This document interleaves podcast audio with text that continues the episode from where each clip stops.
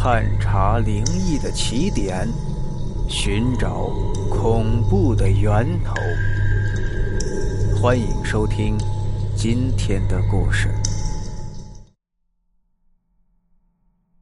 梦里勾魂。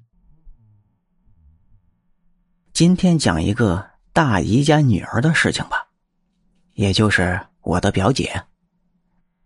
我们两个是从小一起长大的，表姐呢比我大六岁，从小到大她的身体一直都比较虚弱，三天两头的就会感冒，人长得也是瘦瘦小小的。之所以介绍她这么多，是因为她身上老是发生一些邪门的事情。今天呢，我就按照这个时间顺序，先讲她的第一个故事。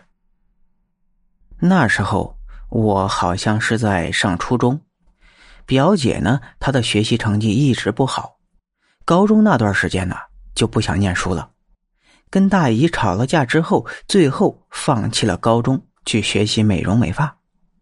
表姐也放假在附近的一个化妆品店里打工。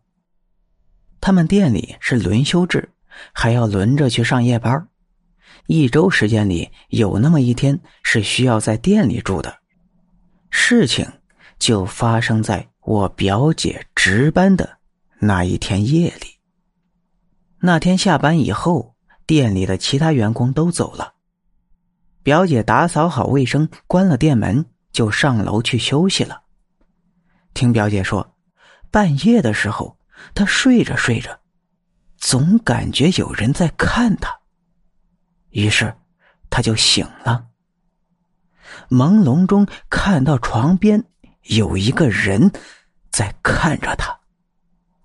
当时他心里就特别害怕，这大半夜的，店门外面那是大铁门，窗户也都关好了，自己床边突然出现一个人，他心里就犯怵啊，知道肯定是撞见鬼了。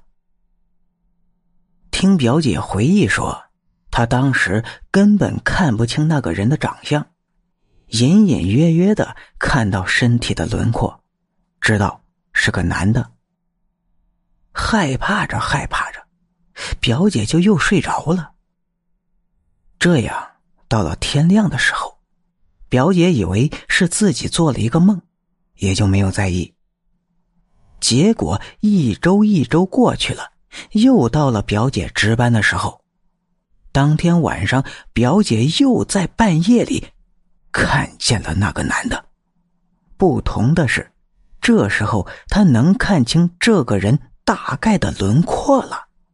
这个男的穿着黑色的还是蓝色的中山装，具体是蓝色还是黑色，表姐说当时太黑了，看不清。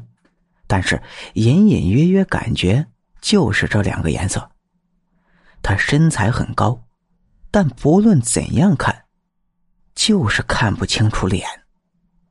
那个人就是站在他的床边，什么话也不说，一直直勾勾的盯着他看。